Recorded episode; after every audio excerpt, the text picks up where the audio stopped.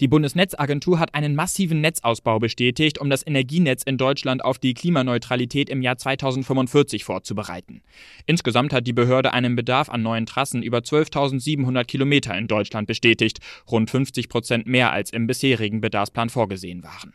Das geht aus der heute veröffentlichten Bestätigung des Netzentwicklungsplans Strom hervor. Zentral für die Stromverteilung sind dabei sieben Gleichstromleitungen, etwa von Niedersachsen nach Hessen und Sachsen oder von Schleswig-Holstein nach Baden-Württemberg. Auch eine von Bayern lange kritisierte, zuletzt aber geforderte Stromtrasse zwischen Thüringen und Bayern ist demnach bestätigt.